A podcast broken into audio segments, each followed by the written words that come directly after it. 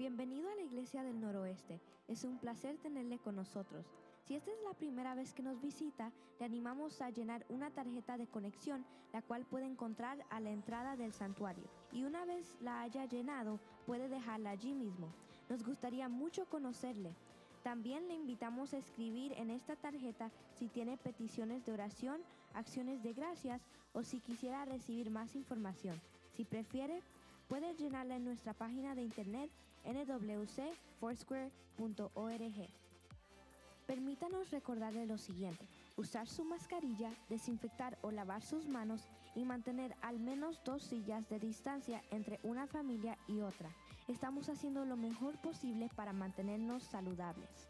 Aquí en la Iglesia del Noroeste consideramos el dar diezmos y ofrendas como parte de nuestra adoración a Dios.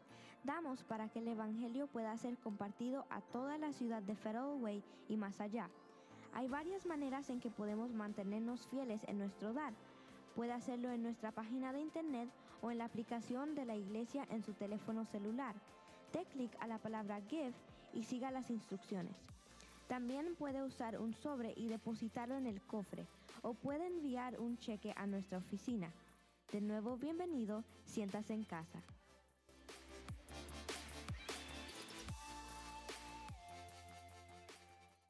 Bienvenidos y buenas noches. Siéntanse en casa. Amén. La Iglesia del Noroeste somos nosotros, cada uno de ustedes, y espero que en esta noche se encuentren muy bien. Sean todos bienvenidos. Qué bueno verlos, ¿verdad? ¿Hay alguien esta noche que nos esté visitando por primera vez? Yo quisiera ver su manita levantada. ¿O ya todos somos viejos conocidos? Todos somos viejos conocidos. Ok, de todas maneras, bienvenidos a todos. Siéntanse en casa. Amén. Somos una familia, nos reunimos para alabar, bendecir a nuestro Dios, recibir juntos de su palabra y aprender, ¿no es cierto? Conocer más de Él, ser más como Él es nuestra meta y esa es la razón por la que nos hemos reunido aquí al permitirle a Él ser nuestro Señor y Salvador. Pues antes de empezar en materia con el tema de hoy, Quiero recordar que seguimos avanzando con nuestros 21 días de oración y ayuno, ese tiempo que hemos llamado enfoque. 21 días de oración y ayuno. Lo estamos llevando a cabo del 7 al 27 de enero, así que ya estamos casi, casi llegando a la recta final. Y por tres viernes consecutivos nos estuvimos reuniendo a través de la plataforma Zoom para poder tener una reunión de oración virtual. A veces como que no es tan fácil reunirnos presencialmente ahora, ¿verdad? De acuerdo a todas las circunstancias y protocolos y las cosas han cambiado mucho, pero de verdad que esas reuniones han sido de gran bendición y por tres viernes nos estuvimos reuniendo y allí pueden ver una foto de los que nos reunimos este viernes. Yo les dije, sonrían, porque como mientras uno está orando está así como inclinado, ¿verdad? Entonces yo dije, si mostramos esa foto estando todos así, la gente va a decir, uy, no, pero eso tan aburrido, eso se ve como triste, como que están llorando. No, estábamos gozosos, ¿sí o no? Estábamos disfrutando de ese tiempo y de verdad, aunque fue de manera virtual, fueron tiempos tan gozosos, de tanta bendición, de tanto ánimo, pero lamentablemente ya se llegaron a los tres viernes y se acabaron estos casi, casi 21 días de oración ayuno. Yo sé que todos ustedes están súper tristes. Ay, me lo perdí. ¿Cuándo se van a repetir otra vez los 21? Estoy que me ayuno. Estoy que me ayuno. ¿Verdad? ¿Verdad que sí? Yo sé que sí. No tienen que responder, pero yo sé que sí. Bueno, para ustedes que tienen este ferviente deseo en su corazón, el 5 de febrero, de 7 a 8 de la noche, en dos viernes, vamos a tener una reunión de oración en la capilla, de manera presencial. Entonces, si usted está interesado en participar de una reunión de oración como estas por tan solo una hora, 7 a 8 de la noche, pues le esperamos. Para usted que se estaba lamentando, ay, no estuve en ninguna de las tres anteriores, pues vea, ahí el Señor le respondió. Amén. Gracias. Ahí el Señor abrió una puerta más. Viernes 5 de febrero, de 7 a 8 de la noche, vamos a tener esta reunión de oración presencial allí en la capilla. Entonces están todos cordialmente invitados para tener juntos este tiempo en dos semanas, en dos viernes, con el favor de Dios. Bueno, mientras seguimos avanzando por nuestro tiempo de enfoque, 21 días de oración y ayuno, quiero que veamos que aún las prácticas espirituales como el ayuno tienen la capacidad de pervertir, de tergiversar su propósito por el cual fueron diseñadas cuando no hay una motivación sincera de agradar a Dios y eso se evidencia en el trato a los demás. Aún prácticas buenas como el ayuno pueden cambiar completamente la perspectiva, el objetivo y el propósito si no tenemos un corazón sincero delante de Dios. Podemos orar y aún así, aunque es algo bueno, podría nuestro corazón estar lejos de Dios. Podríamos cantar, alabar a Dios, pero como el Señor también reprendió en un momento a su pueblo, su, corazón está lejos de mí. Este pueblo de labios me alaba, pero su corazón está retirado de mí. Uno podría participar en reuniones de la iglesia y aún así, aunque es algo bueno, su corazón estar apartado de Dios. Y eso se evidencia en nuestro trato hacia nuestros semejantes. El título del mensaje de esta noche es Ayuno más que dejar de comer. No es un título muy espiritual, pero es lo que es el ayuno. Y vamos a verlo a través de la palabra en Isaías capítulo 58. Así que si tiene su Biblia, yo quiero pedir el favor que vaya conmigo a Isaías capítulo 58 para que veamos lo que el profeta o Dios, por medio del profeta más bien, tiene para decirnos en cuanto al ayuno y cómo así que es más que simplemente dejar de comer. Estamos claros, por supuesto, en que ayunar en su definición más básica eh, consiste en abstenernos de ingerir alimentos con el propósito de enfocarnos en buscar a Dios, dedicando ese tiempo que dejamos de comer, no para ver la novela, no para ver el juego, no para dormir más, sino para, voy a dejar de comer para leer un poco más la palabra, para orar y buscar un poco más al Señor, individualmente, como familia o como congregación, como lo estamos haciendo nosotros. Mientras siguen buscando Isaías 58, el libro del profeta Isaías está lleno de promesas de restauración, de salvación, Está lleno de promesas de redención y la principal promesa que encontramos en este libro es la venida del Mesías. Es uno de los libros mesiánicos por excelencia que encontramos en la Biblia. Es la mayor promesa que nosotros podemos encontrar y que Dios, por supuesto, ha dado a la humanidad. Pero este mismo libro que da estas maravillosas promesas de salvación, de restauración, de redención, este libro también brinda mucha esperanza, pero también nos habla del descontento de Dios por la desobediencia de su pueblo llama la atención una y otra vez y le invita a que se aparte, a que se arrepienta de su desobediencia, de sus malas prácticas y vuelva su corazón a Dios. Y no porque no estuvieran haciendo prácticas buenas, sino porque las hacían pero con un corazón lejos de Dios. Así que vamos a orar poniendo este tiempo una vez más en manos del Señor y vamos a empezar con Isaías 58. ¿Les parece bien? ¿Estamos de acuerdo? Ok, abróchense el cinturón porque vamos a ver todo el capítulo. Señor Jesús, te damos muchísimas gracias por esta noche. Gracias por tu amor, Señor. Celebramos tu nombre, que es sobre todo nombre, y el gran amor con que nos has amado. No solamente lo dijiste, sino que lo demostraste al tomar nuestro lugar en la cruz del Calvario. Y ahora podemos disfrutar de tu presencia, ahora podemos disfrutar de tus promesas, ahora podemos disfrutar de una relación correcta contigo, pero también de unas prácticas correctas hacia ti y hacia los demás. Como cantábamos hace un momento, Dios, venimos a ti, a ti me rindo, a ti nos rendimos. Háblanos, Señor, por medio de tu palabra. Transfórmanos, renuévanos y haznos más y más a tu imagen y semejanza en el nombre de Jesús. Amén. Y amén. Ok, ya estamos en Isaías 58. Perfecto, pues vamos a ir leyendo varias secciones, comenzando con la primera de ellas en el versículo 1 hasta la primera parte del versículo 3. Dice así la palabra de Dios. Grita con la voz de un toque de trompeta.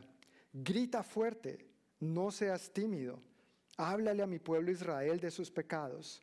Sin embargo, se hacen los piadosos, vienen al templo todos los días y parecen estar encantados de aprender todo sobre mí. Actúan como una nación justa que nunca abandonaría las leyes de su Dios. Me piden que actúe a su favor, fingiendo que quieren estar cerca de mí. Hemos ayunado delante de ti, dicen ellos. ¿Por qué no te impresionamos? Hemos sido muy severos con nosotros mismos y ni siquiera te das cuenta, o en otras palabras, y ni siquiera te importa. Mira todo lo que hacemos, Dios, y tú ni siquiera nos prestas atención, te dignas a prestarnos atención. En estos primeros versículos nosotros vemos el argumento, y el argumento es que Dios le pide a Isaías denunciar los pecados de su pueblo y denunciar su devoción vacía. En este pasaje acabamos de leer frases como, se hacen los piadosos, Parecen estar encantados de aprender todo sobre mí. Parece, no, no es que lo estuvieran, es una simple apariencia. Actúan como una nación justa. Y, ese actuar se refiere a lo que hace un actor. Actuar, no, no es lo real. Y luego dice, fingen que quieren estar cerca de mí. Y lo que pasaba en Israel en aquel entonces era que llevaban a cabo las prácticas religiosas, las ceremonias, las liturgias, era parte de la vida de ellos como nación. Y no solamente es algo que vemos aquí en Isaías 58 respecto a la práctica del ayuno, pero desde el capítulo 1 Dios ya les estaba llamando la atención respecto al culto, por ejemplo, respecto a los sacrificios y el orden en que llevaban el culto. Y ahí es donde les dice, me presentan sacrificios y me presentan sacrificios.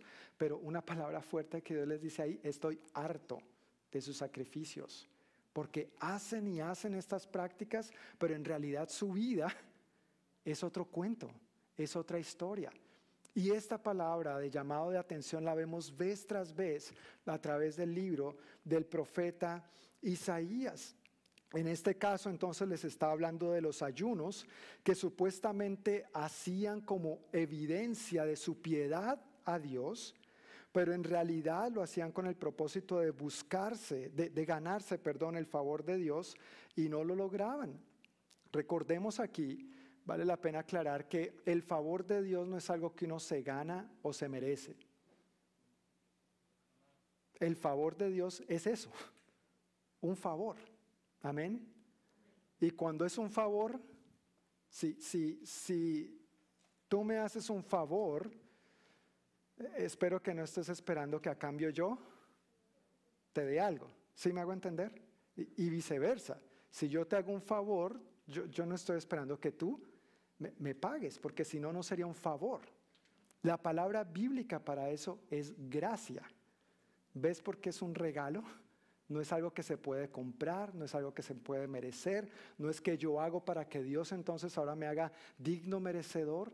No, es un regalo. Y la única condición que nos pide Dios es extender nuestra mano en fe para recibirlo. Y ese regalo tiene nombre propio, se llama Jesús. Amén. Y murió en la cruz como un regalo para ti y para mí. No porque tú y yo lo mereciéramos. ¿No es cierto? ay, tan linda Mirna, tan lindo Nico, voy a morir por ellos. Aunque son lindos, no fue por eso. Amén. No se rían, son lindos. Y así cada uno de ustedes. Pero no es porque nosotros seamos tan buena gente que Dios decidió venir a morir por nosotros. Es un regalo inmerecido. Y lo único que está a nuestro alcance es decir, Señor, yo te necesito. Te pido perdón por mis pecados, me arrepiento de ellos. He intentado llevar mi vida a mi manera, como me ha dado mi gana, y no ha funcionado. A ti me rindo. Amén. Cuando decimos estas palabras, cuando rendimos nuestro corazón a Dios, le damos permiso a Dios de venir e intervenir en nosotros. Mientras tanto, no. Porque Dios, aunque es todopoderoso, aunque es Rey de Reyes, Señor de Señores, soberano, el creador de todo lo que hay, Él es un caballero él llama a la puerta de tu corazón y el mío, dice el libro de Apocalipsis, y entra en la vida de todo aquel que lo invita. Entra en la vida de todo aquel que lo invita a pasar. Y cuando le damos este lugar al Señor, nuestra vida empieza a ser transformada. No porque lo merezcamos, no porque nosotros busquemos impresionar a Dios, sino porque hemos sido testigos de este favor inmerecido. Amén. Y al ser testigos de semejante regalo, lo empezamos a vivir, lo empezamos a disfrutar, nos apropiamos de él y lo hacemos nuestro en todas las áreas, en todos los aspectos de nuestra vida y no solamente en algunas prácticas litúrgicas, ceremoniales o religiosas. Tiene que ver con toda la vida del creyente. Así que al no lograr el favor de Dios, el pueblo le protesta, ¿no es cierto? Y le dice, hemos ayunado y a ti no te importa. La pregunta aquí dice literalmente, ¿por qué no te impresionamos? Mira todo lo que hemos hecho. Hemos dejado de comer. Señor, me he abstenido de mi merienda entre el desayuno y el almuerzo. Y como que no te importa, qué sacrificio este ayuno. Mira, nos hemos vestido así, así, hemos hecho este tipo de sacrificios y no lo tienes en cuenta. ¿Por qué no te impresionamos? Y aquí quiero recalcar dos cosas rápidamente. Uno, a Dios no le impresiona que ayunemos. Amén. A Dios no le impresiona que ayunemos. Si tú ayunas, quiero que sepas que es por tu propio bien. ¿Sí? A Dios eso no le, no le afecta pero sí nos pone en una posición de humildad, en una posición correcta delante de Dios para buscar su corazón y recibir lo que Él tiene para nosotros. Por eso estos 21 días de oración y ayuno para nosotros como iglesia son tan importantes al comenzar el año. Ahora, no es el único tiempo en el que ayunamos, debería ser un buen hábito en la vida de un discípulo, debería ser algo que cultivemos y fomentemos de diferentes maneras, pero en primer lugar a Dios no le impresiona que ayunemos. Y número dos, cuando ayunamos, ¿Me escuchó bien? Cuando ayunamos, no si ayunamos. Estoy asumiendo que como creyentes ayunamos.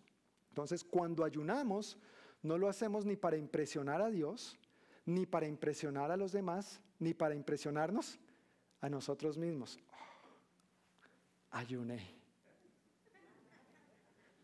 Sí, como esperando la palmadita en el hombro, ¿no es cierto? Bien hecho y que todo el mundo, no sé, le reconozca a uno ese gran logro. Pues chévere, pero no lo hacemos por eso. De hecho, Jesús en los evangelios condenó este tipo de práctica y actitud. ¿Recuerdan? Cuando ayunes, no seas como los hipócritas, los que actúan la misma palabra que está usando aquí para referirse al pueblo de Israel. Están actuando frente a mí, están siendo hipócritas, no están siendo sinceros. Llevan a cabo la práctica que es buena del ayuno, pero en realidad su corazón está apartado de mí, su motivación no es genuina ni sincera. Así que en los versículos siguientes viene la respuesta de Dios. Ese es el argumento. Si ya se había abrochado el cinturón, por favor, manténgalo abrochado porque ahora vamos a ver la respuesta de Dios. Segunda parte del versículo 3 y vamos a leer hasta el versículo 7. ¿Por qué no te impresionamos? Fue su pregunta, ¿verdad? Les diré por qué. Les contesto. Es porque ayunan para complacerse a sí mismos. Aún mientras ayunan, oprimen a sus trabajadores. ¿De qué les sirve ayunar si siguen con sus peleas y riñas? Con esta clase de ayuno nunca lograrán nada conmigo. Ustedes se humillan al hacer penitencia por pura fórmula. Inclinan la cabeza como cañas en el viento, se visten de tela áspera y se cubren de cenizas. ¿A eso le llaman ayunar? ¿Realmente creen que eso agrada al Señor? No, esta es la clase de ayuno que quiero Pongan en libertad a los que están encarcelados injustamente, alivien la carga de los que trabajan para ustedes, dejen en libertad a los oprimidos y suelten las cadenas que atan a la gente. Compartan su comida con los hambrientos y den refugio a los que no tienen hogar. Denles ropa a quienes la necesitan y no se escondan de sus parientes que precisen su ayuda. Interesante, ¿ah? ¿Es ayunar más que dejar de comer? ¿Sí o no? ¿Qué dice la Biblia? Evidentemente ayunar es más que simplemente dejar de comer. tiene que ver con muchas más prácticas en nuestra vida. En el caso del pueblo de Israel, como mencioné hace un momento, llevaba a cabo ciertas prácticas de su vida religiosa, para que le pongamos un nombre, era parte de, de su vida con regularidad, pero el problema era que su proceder negaba su creer. Quiero repetir esto una vez más. El problema no era que ayunaran, el problema era que su proceder negaba su creer. Su estilo de vida era uno completamente diferente. Y el apóstol Pablo hace mención en esto, respecto a esto en su carta a Tito también, diciendo que muchas personas profesan conocer a Dios, pero con sus acciones lo niegan. Tal vez algunos de estos han leído, han leído, algunos de ustedes han leído esto, pero si no lo han leído, nuestra sociedad da muchas evidencias de eso. Muchas personas profesan conocer a Dios, pero su proceder niega su creer. Ese es el problema que estaba enfrentando el pueblo allí y eso es lo que Dios quiere para ti y para mí, que nosotros evitemos y no vivamos ni caigamos en ese círculo vicioso, haciendo las prácticas que deberíamos estar haciendo, pero nuestro corazón completamente apartado de Dios y viviendo una manera, de una manera contraria a lo que Dios quiere que nosotros hagamos o como Él quiere que vivamos. Ellos decían que creían en Dios y que sus prácticas, como en este caso el ayuno o como en el caso del capítulo 1, los sacrificios de animales en la liturgia de su culto, que estas cosas las hacían para Dios pero lo triste al leer estos versículos que acabamos de leer es que ellos vivían como si Dios no existiera. Oprimían a la gente. Llegaba el primo. Hey, primo, ¿me das un pancito, por favor? Esta cuarentena, me quedé sin trabajo, un pancito. No, primo, no hay nadie.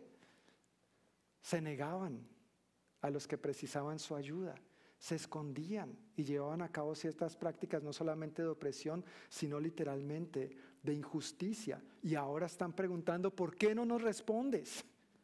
¿Por qué hacemos y hacemos y hacemos y a ti como que no te importa? ¿Sabes por qué? Porque no se trata tanto de hacer, hacer y hacer, se trata de ser. Cuando soy un discípulo, voy a dar frutos que un discípulo da. No se trata de hacer para hacer, porque soy, entonces hago coherentemente, conforme a lo que soy en Cristo Jesús. Así que ellos vivían como si Dios no existiera y eso lo evidenciaban no en su relación litúrgica con Dios, no en su religión, en su manera religiosa de expresar su creencia en Dios, sino que lo manifestaban, lo ponían en evidencia en la manera como trataban a los demás. ¿Cómo tratamos nosotros a los demás? ¿Cómo respondemos nosotros frente a las necesidades de los demás? Y yo no estoy diciendo que tú y yo tenemos que resolverle todo a todo el mundo. Y la respuesta es sencilla, es porque tú y yo no somos Dios. Dejémosle a Dios hacer el trabajo que le corresponde a Él. Amén. Pero que lo que esté a nuestro alcance, no dudemos en llevarlo a cabo.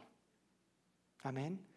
Hay cosas que nosotros sí podemos hacer que hacen la diferencia en la vida de otras personas, de maneras sencillas, de maneras prácticas. Claro, oramos, participamos de las ceremonias cristianas, ayunamos, nos juntamos en reuniones para orar unos por otros y para orar por diferentes necesidades, pero no podemos pretender vivir solamente así.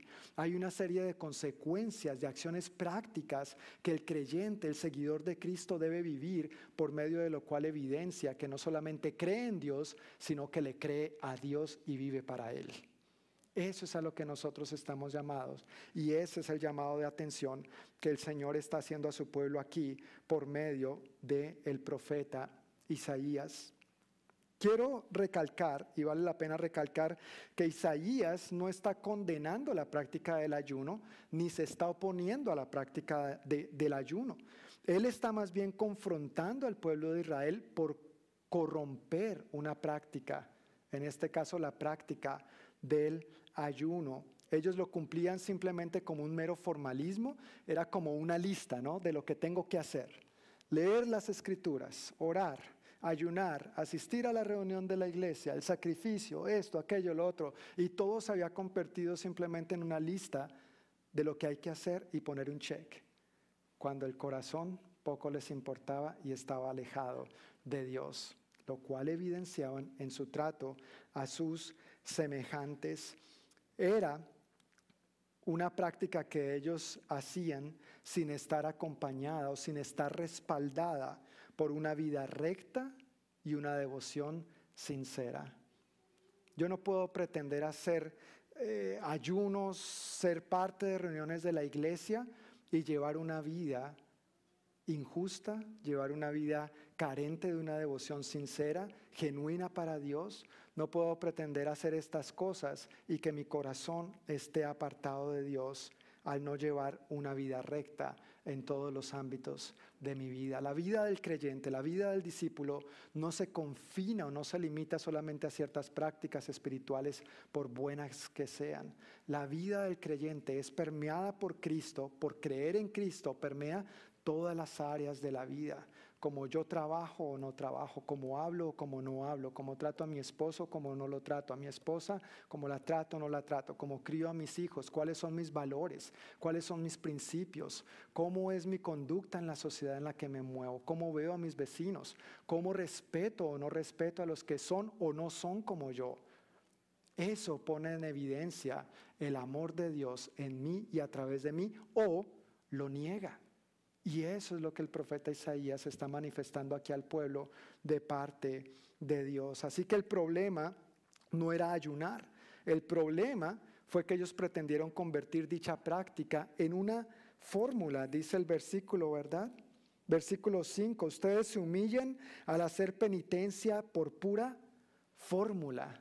Pensaron que el ayuno era una fórmula mágica. Voy a ayunar y entonces ahora Dios me tiene que bendecir. Voy a ayunar y ahora Dios me tiene que dar lo que yo le estoy pidiendo que haga. No, no funciona así tampoco.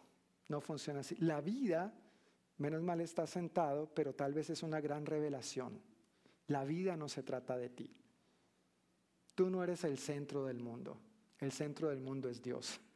La vida se trata de Dios. Nosotros fuimos creados en Él, por Él y para Él. Cuando yo descubro esa verdad, cuando yo llego a la realización de esta verdad, entonces empiezo a disfrutar la vida. Porque dejo de preocuparme por tratar de ser el centro y de que Dios haga todo lo que yo quiera, como yo quiera, cuando yo quiera. Y ahora empiezo a decirle, a ti me rindo. Tú eres Señor, no yo. Tú eres Salvador, no yo. Tú eres Dios, no yo. Tú eres el que conoce mi pasado, mi presente y mi futuro, no yo. Tú sabes lo que me conviene, no yo. Si las cosas no salen como yo estoy esperando, voy a seguir confiando en ti porque mi vida está en tus manos. ¿Sí o no?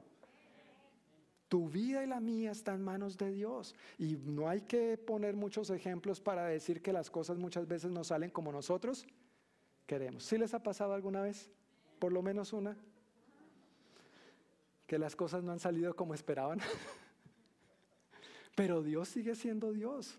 Y si hemos depositado nuestra confianza en Él, Él sigue teniendo cuidado de nosotros, aún en eso que sale diferente a como nosotros estábamos esperando. Claramente, la Biblia nos enseña que todo lo que somos y todo lo que hacemos no se trata de complacernos a nosotros, se trata de complacer a Dios. Aquí dice que ellos hacían esto para complacerse a sí mismos, no para complacer a Dios. El apóstol Pablo en varias de sus epístolas nos escribe verdades como, ya no vivo yo, mas vive Cristo en mí. Para mí el vivir es Cristo. Para mí el vivir es Cristo. Vivan de manera digna del Señor, agradándole a Él en todo. ¿Agradándole a quién? A Él. Pero la verdad es que los seres humanos somos muy particulares y queremos vivir para agradarnos a nosotros mismos. Bueno, hablo por mí, tal vez ustedes no.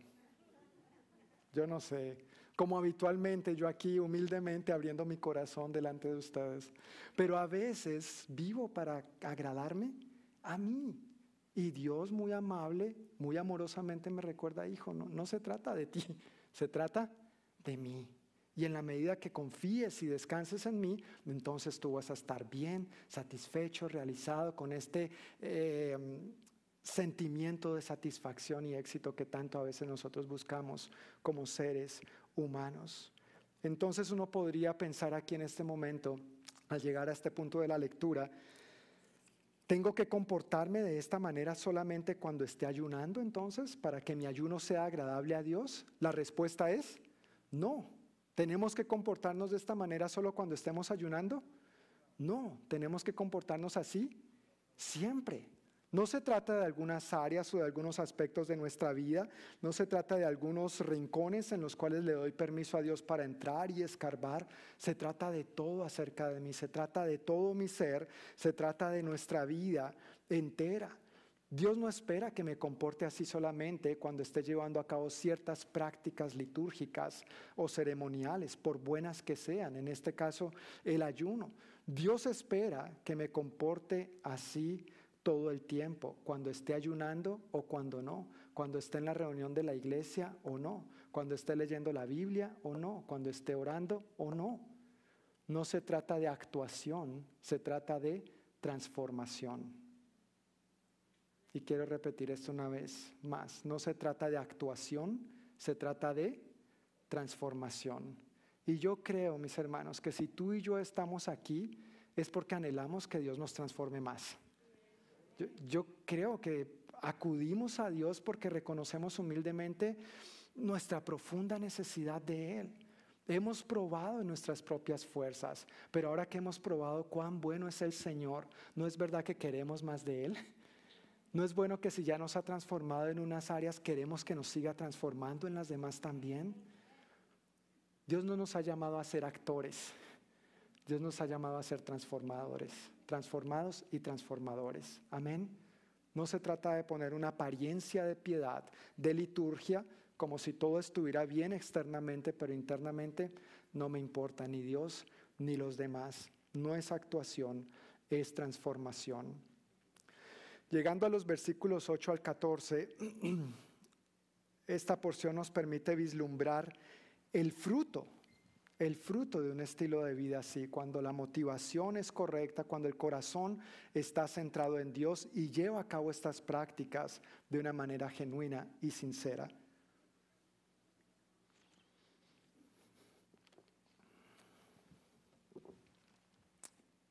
Versículos 8 al 14 de Isaías 58 dice, entonces su salvación llegará como el amanecer y sus heridas sanarán con rapidez. Su justicia los guiará hacia adelante y atrás los protegerá la gloria del Señor. Entonces, cuando ustedes llamen, el Señor les responderá, sí, aquí estoy, les contestará enseguida. Levanten el pesado yugo de la opresión, dejen de señalar con el dedo y de esparcir rumores maliciosos. Alimenten a los hambrientos y ayuden a los que están en apuros entonces su luz resplandecerá desde la oscuridad, y la oscuridad que los rodea será tan radiante como el mediodía. El Señor los guiará continuamente, les dará agua cuando tengan sed y restaurará sus fuerzas. Serán como un huerto bien regado, como un manantial que nunca se seca. Y aquí yo creo que viene una palabra profética. Algunos de ustedes reconstruirán las ruinas desoladas de sus ciudades entonces serán conocidos como reconstructores de muros y restauradores de casas. Guarden como santo el día de Dios. En ese día no se ocupen de sus propios intereses, sino disfruten del día de descanso y hablen del día con delicia por ser el día santo del Señor. Honren el día de descanso en todo lo que hagan ese día y no sigan sus propios deseos ni hablen palabras inútiles. Entonces el Señor será su delicia. Yo les daré gran honor y los saciaré con la herencia que prometí a su antepasado Jacob. Yo el Señor he hablado. Qué bonito, ¿verdad? Es como que el capítulo empieza con, este argumento, ¿no es cierto?, con el que Dios le dice a, Isaías, tienes que decirles, sé valiente y diles. Ellos están haciendo buenas cosas, pero su corazón está torcido, está pervertido, está retorcido. Luego viene muy puntualmente el llamado de atención, el, clímax del capítulo, pero como es característico de nuestro, buen, de nuestro buen Dios, termina después del llamado de atención dándonos esperanza. Amén. Permitiéndonos ver el fruto, permitiéndonos contemplar cómo se ve la gracia manifestada en nuestras vidas cuando nos alineamos nuestro corazón con el suyo. Y eso es lo que Dios quiere para ti y para mí. Eso es lo que Dios busca para su iglesia más y más. Una iglesia que no solamente lleva a cabo ciertas prácticas que son buenas, pero cuyo corazón a veces está apartado de Él, indiferente hacia Dios mismo y manifestando esa indiferencia hacia los demás, no solamente a lo interno de nosotros como pueblo de Dios, pero hacia el resto de las criaturas, hacia el resto de nuestro prójimo. De eso Dios quiere guardarnos y cuidarnos. Yo tengo que admitir con mucha eh, honestidad delante de ustedes que esta porción de las escrituras es un pasaje complicado porque toca una de las fibras más sensibles, no solo a lo interno de la iglesia, al pueblo de Dios, pero también de la sociedad en general. Este es un pasaje, Isaías 58, que es muy usado para hablar de lo que se conoce o se llama popularmente como justicia social. ¿Han escuchado ese término alguna vez? Nuestras noticias están llenas de eso. Si no lo ha escuchado y si no se ha dado cuenta, puede ver las noticias. Hablando de justicia social y exigiendo justicia social. También tengo que admitir que yo no soy un experto en el, en el tema, pero sí quiero compartir que la Biblia es lo suficientemente clara respecto a lo que es justo y recto a los ojos de Dios. Este es un tema bien sensible y que requiere cogerlo con manos de cirujano para no herir susceptibilidades, porque hoy en día vivimos en tiempos donde cualquier cosa que uno diga puede ser usada en su contra. Por lo que yo agradezco que si algo de lo que he dicho o lo que voy a decir llegara a ser un conflicto para usted, le agradezco que con toda confianza se acerque a mí antes de empezar a divulgarlo y hablar a mis espaldas, siéntase en la libertad y en la confianza de venir directamente a mí y entablemos un diálogo honesto al respecto. Amén. De mi parte, voy a tratar de ser lo más objetivo posible. No con mi opinión, pero con lo que Dios nos dice en su palabra. Habiendo dicho esto, yo quiero citar algunos ejemplos rápidamente sobre este concepto de justicia social. Número uno, David Dorn. ¿Alguien está familiarizado con este nombre? ¿Han escuchado este nombre? David Dorn. Ahí me disculpan mi inglés machucado. David Dorn, D-O-R-N, ¿no? Ok. Este hombre fue asesinado el 2 de junio del año pasado. Tenía 77 años de edad, una esposa, eh, creo que cuatro o cinco hijos, diez nietos, y murió mientras defendía una casa de empeño, la casa de empeño de un amigo suyo. Este hombre fue eh, capitán de la policía de San Luis, ya era retirado, y ahora simplemente prestaba ciertos servicios de seguridad y le hacía el favor a su amigo de ir a ponerle el ojo, echarle el ojo, tal vez los dos, cuando la alarma de la casa de empeño de su amigo eh, se disparaba. Eso fue el 2 de junio. Y mientras estaba echándole el ojo a la casa de empeño de su amigo, lo asesinaron. El jefe de policía de San Luis lo describió como un verdadero servidor público. Su esposa lo describió como un hombre ejemplar que la ciudad había perdido. David Dorn. ¿Están familiarizados con el nombre George Floyd? Quisiera ver las manos levantadas de quienes están familiarizados con el nombre George Floyd. George Floyd sufrió la muerte también por lo que se conoce como brutalidad policial. Y a raíz de su muerte se levantaron, se desataron muchísimas propuestas, perdón, protestas, bueno, propuestas también, pero se desataron muchísimas protestas que se tornaron violentas. ¿Vieron las noticias, verdad? Sí, oh, ahí sí. Ah. se tornaron bastante violentas. Pues David Dorn fue asesinado durante una de esas protestas. George Floyd habría muerto unos cinco o seis días antes y luego este ex capitán de la policía. La noticia de David Dorn no sonó por ningún lado. No escucharon, ¿verdad? Antes y después de George Floyd hubieron varios asesinatos de manera violenta. George Floyd no fue el único. Entre esos, un niño de 10 años. Una semana antes de la muerte de George Floyd, 40 personas fueron heridas de bala en la ciudad de Chicago. 10 murieron.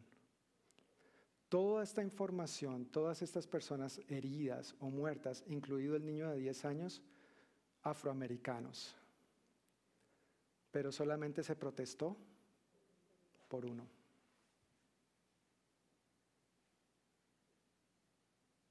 Solamente se protestó por uno. ¿Las vidas de los demás no importan? Los movimientos que reclaman cierta justicia social y ciertos derechos para ciertas comunidades no manifiestan la justicia que Dios quiere que manifestemos. A Dios le importan todas las vidas por igual, indistintamente del color, la raza, la nacionalidad, el sexo, la edad, la profesión, inclusive si fuera una persona buena o no tan buena, a Dios le importa. Lamentables las muertes de todas estas personas, incluido, por supuesto, George Floyd, bajo ciertas circunstancias tan aterradoras, tan dramáticas que quizá varios de nosotros vimos a través de ese video, porque ese video sí circula, ¿no? Eso sí circuló, me imagino que lo vieron. No, no puedo respirar, no puedo respirar. Terrible, triste. No es algo que debería suceder. Pero lo que quiero decir con esto es que no es justicia si se exige para unos, pero para otros no. No es justicia si se exige para unos y para otros no. Otro ejemplo, hace unas semanas fuimos testigos de uno de los percances más graves que se ha vivido en la historia de los Estados Unidos y fue el asalto violento al Capitolio Nacional en la ciudad de Washington. ¿Lo vieron en las noticias también? Se atentó de alguna manera o se buscaba atentar con las vidas de estas personas, gobernantes políticos que nos gusten o no son vidas humanas también. ¿Sí? Son vidas humanas. Aquí no voy a entrar en razón de si sí o no, son personas, como tú y como yo y como cualquier otro, hechos a imagen y semejanza de Dios y la vida es sagrada. El único que tiene derecho de tomarla es Dios porque Él es el que la da. Amén. Pero fue uno de los acontecimientos más duros que ha vivido este país y nos consternó, nos preocupó a todos. Y nosotros los padres con niños chiquitos tratando de explicar a nuestros hijos la situación, ¿no? pidiendo a Dios, danos sabiduría. ¿Cómo le explicamos a nuestros chiquitines que los adultos a veces nos comportamos como locos y decimos creer en Dios? Pero con nuestras acciones lo negamos. ¿No es cierto? ¿Sí, sí me están siguiendo el hilo?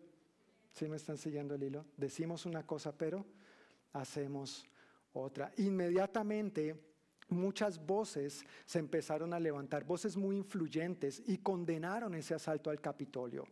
¿no es cierto? Y lo denunciaron y empezaron a exigir justicia de diferentes maneras. Otra vez no voy a entrar en detalles, pero de diferentes maneras empezaron a exigir justicia. Pero estas mismas voces que se levantaron a condenar el asalto al Capitolio y exigieron justicia, no se levantaron cuando nos estaban incendiando Seattle y Portland, por ejemplo. Por el contrario, dieron vía abierta para que eso sucediera. No es justicia, no es justicia cuando es justo para algunos, pero son otros los que pagan los platos rotos. Mucha gente perdió sus empleos, mucha gente perdió sus negocios, la inversión de toda su vida en un café, en un restaurante, en un bar, lo que fuera, pero estaban buscando justicia. No podemos ver solamente a través de una perspectiva, de una cara, de las, la, la moneda tiene dos caras y siempre es bueno ver los dos lados de la moneda. El libro de Proverbios nos habla de esto. Un ejemplo más que quiero mencionar, y esto también tiene que ver un poco más con nosotros en el estado de Washington, y puntualmente los que vivimos en el condado King. Hace 10 días vi una noticia que conmovió mi corazón, partió mi corazón. Realmente escuché, vi esa noticia y dije, Señor, ¿qué nos está pasando? Ayúdanos. La noticia fue, en las últimas dos semanas, en el condado King, 42 personas han perdido la vida a causa de sobredosis. Y fue noticia, eso pasa todo el tiempo, lamentablemente, pero ¿sabes por qué fue noticia?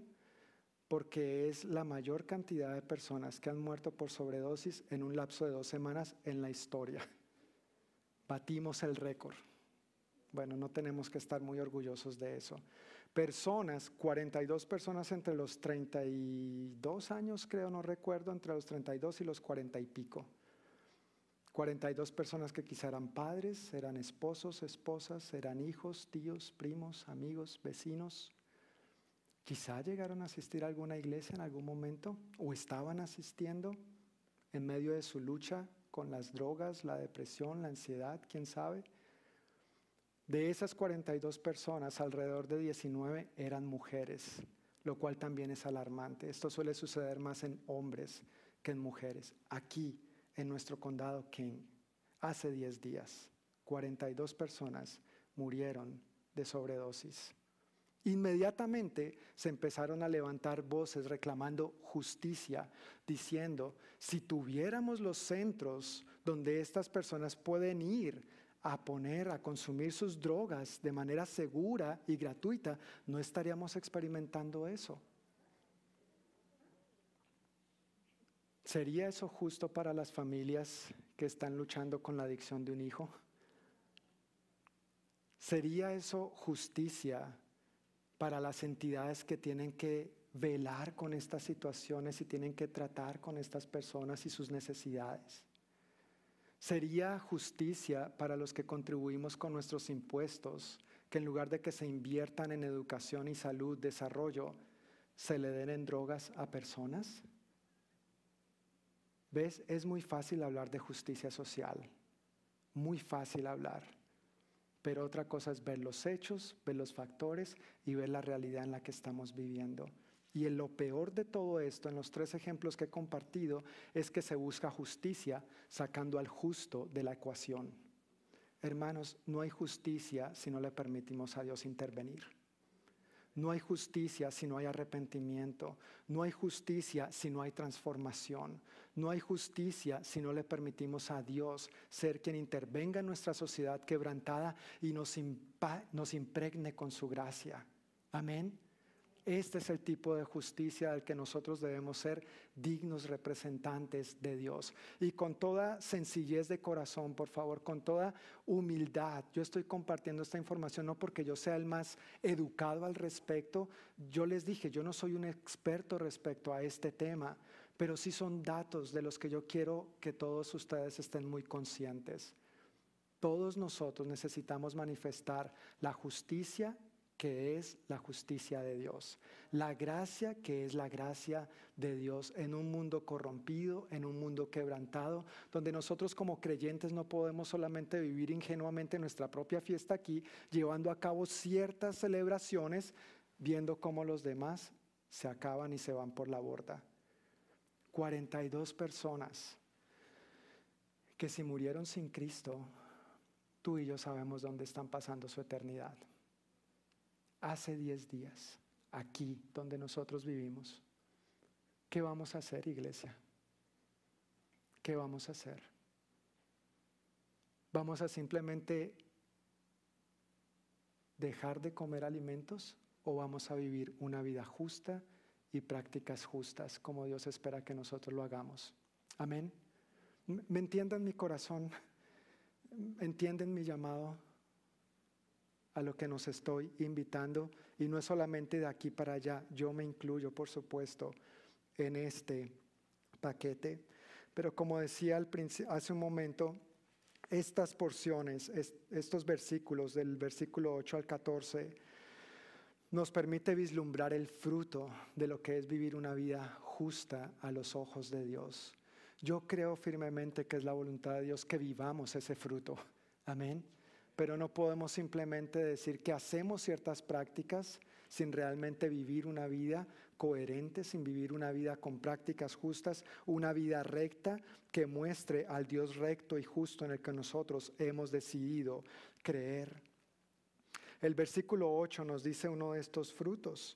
Entonces su salvación llegará como el amanecer y sus heridas sanarán con rapidez. No necesitamos la sanidad de Dios en nuestra sociedad, en nuestras familias, a veces en nosotros mismos. Y dice que al vivir de esta manera recta y justa delante de Dios, esto va a suceder con rapidez. Continúa diciendo, su justicia los guiará hacia adelante. ¿La justicia de quién? La justicia nuestra. No está hablando de la justicia de Dios, dice su justicia es la que los guiará. En la nueva versión internacional dice, tu justicia te abrirá el camino y la gloria del Señor te seguirá. Esa gloria del Señor hace mención a la columna de humo y en la columna de fuego que acompañó fielmente al pueblo de Israel durante su... Eh, tramo durante su travesía en el desierto, después de su esclavitud en Egipto. Esta misma gloria es la que Dios promete que nos va a acompañar a nosotros si vivimos una vida justa delante de Él y delante de los demás. Y no solamente eso, sino que nos dice que esa justicia nos abrirá el camino. Uno no es de los que quiere que Dios le abra camino. Uno no es de los que quiere que Dios le abra puertas. Pero ¿por qué no me contestas? ¿Cómo estamos viviendo? Estamos diciendo una cosa pero viviendo otra. Es algo para evaluarnos, es algo para reflexionar, para arrepentirnos en lo que tengamos que arrepentirnos y recibir la abundante gracia de Dios para seguir adelante. Amén. No hay condenación para los que estamos en Cristo Jesús. Hay gracia. Amén.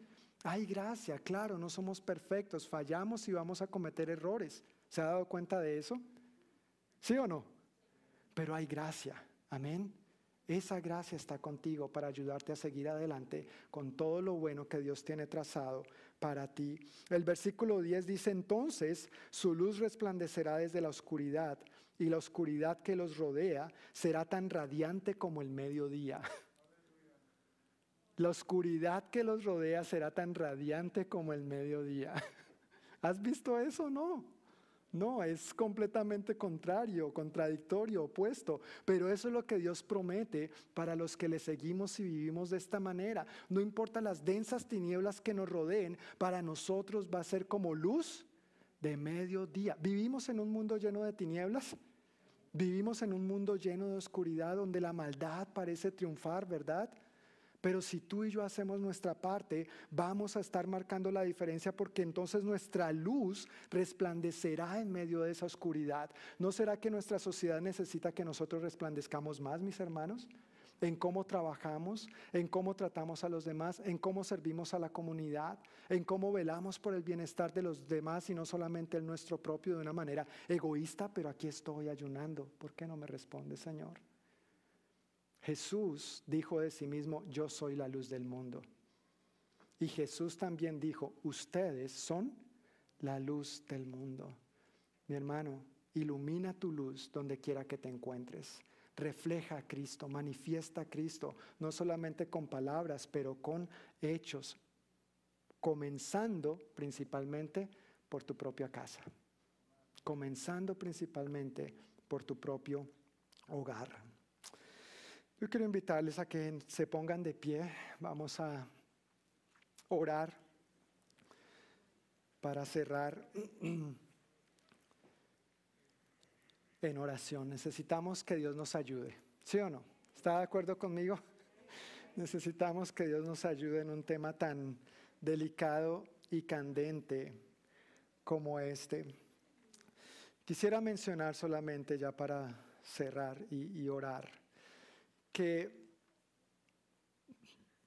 el ayuno no se limita a una práctica meramente exterior, implica abandonar el mal y abrazar una vida recta que es fruto del arrepentimiento.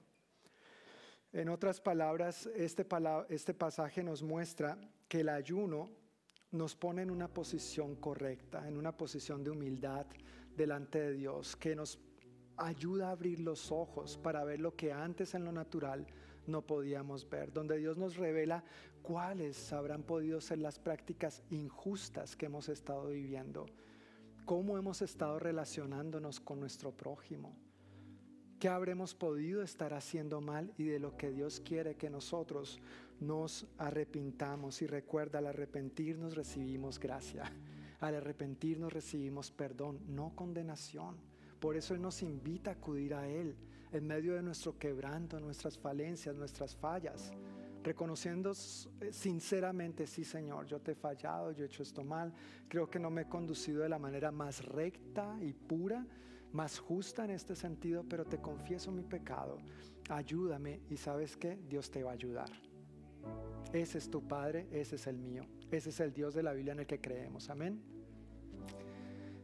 Este ayuno también nos permite además de arrepentirnos, de abrir nuestros ojos a lo que tenemos que arrepentirnos, abre nuestros ojos a las prácticas que tenemos que abrazar. Una vida recta, una vida justa. ¿En qué áreas Dios quiere que nosotros seamos más intencionales y hagamos una diferencia? Y vuelvo y reitero, comenzando por nuestra propia casa, comenzando en nuestro propio hogar. No seamos uno en casa y otro afuera no seamos uno en esta casa, en esta familia y otros afuera. Y el ayuno también abre nuestros ojos para ser instrumentos de Dios y establecer su justicia en esta tierra. Él nos enseñó en el Padre nuestro a orar diciendo, que venga tu voluntad y que se haga esa voluntad, que venga tu reino y que se haga tu voluntad aquí en la tierra como en el cielo. La respuesta a esa oración eres tú y soy yo. No es de otra manera.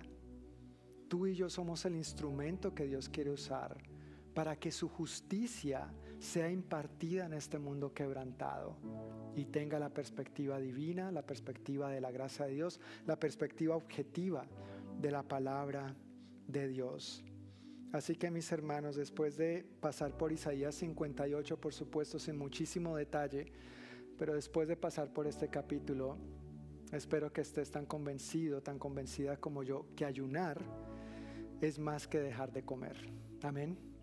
Tiene que ver con todo de tu vida, con todo de la mía, con una vida recta y justa delante de Dios que sea evidenciada en nuestro trato a los demás.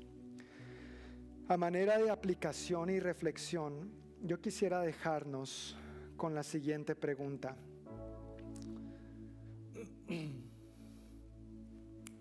Con la siguiente pregunta. Ok. Mi estilo de vida está siendo acompañado y respaldado por prácticas justas y una devoción verdadera que evidencian que Cristo vive en mí. Mi estilo de vida está siendo acompañado y respaldado por prácticas justas y una devoción verdadera que evidencian que Cristo vive en mí. Una pregunta para meditar y reflexionar. Quiero invitarle a que cierre sus ojos, incline su rostro y demos gracias a Dios por un momento, porque Él es bueno. Amén. Para siempre es tu misericordia, Dios, y estamos tan, tan, tan agradecidos contigo. Padre, muchísimas gracias que tú eres justo en verdad. Y somos testigos de esta justicia. Hemos recibido esta justicia no porque la merezcamos, sino por tu gracia, como un regalo inmerecido. Tú tomaste nuestro lugar en la cruz del Calvario, Señor.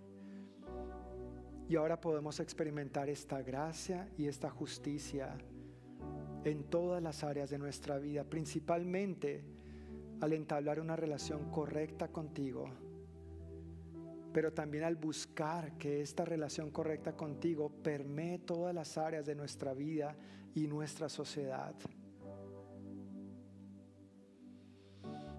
Señor, con un corazón humilde y arrepentido venimos a ti para pedirte perdón por cada una de las prácticas injustas que nosotros hayamos llevado a cabo, Señor. Perdónanos, perdónanos que a veces miramos desde un lado de la historia solamente y no contemplamos todo el panorama, Dios. Nos dejamos contaminar por rumores, como ahí mismo dice el profeta Isaías. Y empezamos a tomar partido, Señor, sin siquiera ponerte en consideración a ti primeramente. Perdónanos por hacernos los indiferentes, Señor, frente a las necesidades de nuestro prójimo, cuando habiendo podido ayudar, habiendo podido responder de alguna manera, así sea con una palabra de ánimo, simplemente nos hemos quedado callados y hemos sido indolentes e indiferentes. Perdónanos, Señor. Pido Espíritu Santo que redargullas lo más profundo de nuestro ser y que traigas el convencimiento que estamos necesitando en esta área de nuestra vida para vivir conforme a tu voluntad, manifestando una vida recta, prácticas justas en todas las áreas de nuestra vida, comenzando por nuestro propio hogar, nuestra propia familia, Señor y de que allí, Señor, que a partir de allí nosotros reflejemos, resplandezcamos tu luz en todo nuestro entorno, a nuestros vecinos, a nuestra familia extendida, a nuestros lugares de trabajo, de estudio, nuestra comunidad en general, Señor, nuestra nación, nuestra iglesia. Ayúdanos a ser más como tú, Dios. Recibimos tu gracia, esta gracia que nos capacita no solamente para hacer lo que tú quieres que hagamos, pero para ser quienes tú has planeado que seamos. Y que de allí, Señor, que de allí brote el fruto abundante de una vida recta y prácticas justas, que te honren verdaderamente a ti y que exalten al ser humano en la posición de criatura que tú les has dado, como nuestro prójimo y a quienes nos llamas a amar como a nosotros mismos. Señor, muchísimas gracias por estos 21 días que estamos llevando a cabo de oración y ayuno.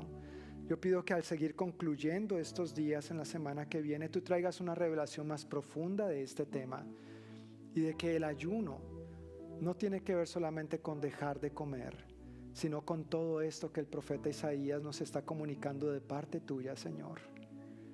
Ayúdanos a vivir más y más íntegramente delante de ti y delante de los demás, Señor recibimos tu gracia, recibimos tu perdón. Gracias que tú has prometido estar con nosotros, Señor. Y es algo que no esperas que llevemos a cabo por nuestra propia cuenta ni en nuestra propia sabiduría. No podemos hacerlo, Señor. En un mundo tan complejo y tan convulsionado, esto no es posible si tú no estás con nosotros. Por eso te necesitamos en nuestra propia vida, te necesitamos en nuestros hogares, te necesitamos aquí en nuestra iglesia, te necesitamos en nuestra comunidad, en nuestra nación, en nuestro mundo. Ven Señor Jesús y toma el lugar que te corresponde a ti para llevarlo a cabo. Úsanos a nosotros, Señor. Henos aquí, envíanos, Señor. Envíanos con estas buenas noticias de salvación, amor, perdón y restauración que hay en ti. Oro Señor por cada uno de mis hermanos aquí presentes y los que nos están viendo a través del video también, Señor. Oro por nuestras familias. Que esta semana, Dios, tú nos permitas vivir en esta verdad. Que tú abras más nuestros ojos a esta realidad. No nuestros ojos físicos, pero los ojos de nuestro entendimiento espiritual, como oró el apóstol Pablo.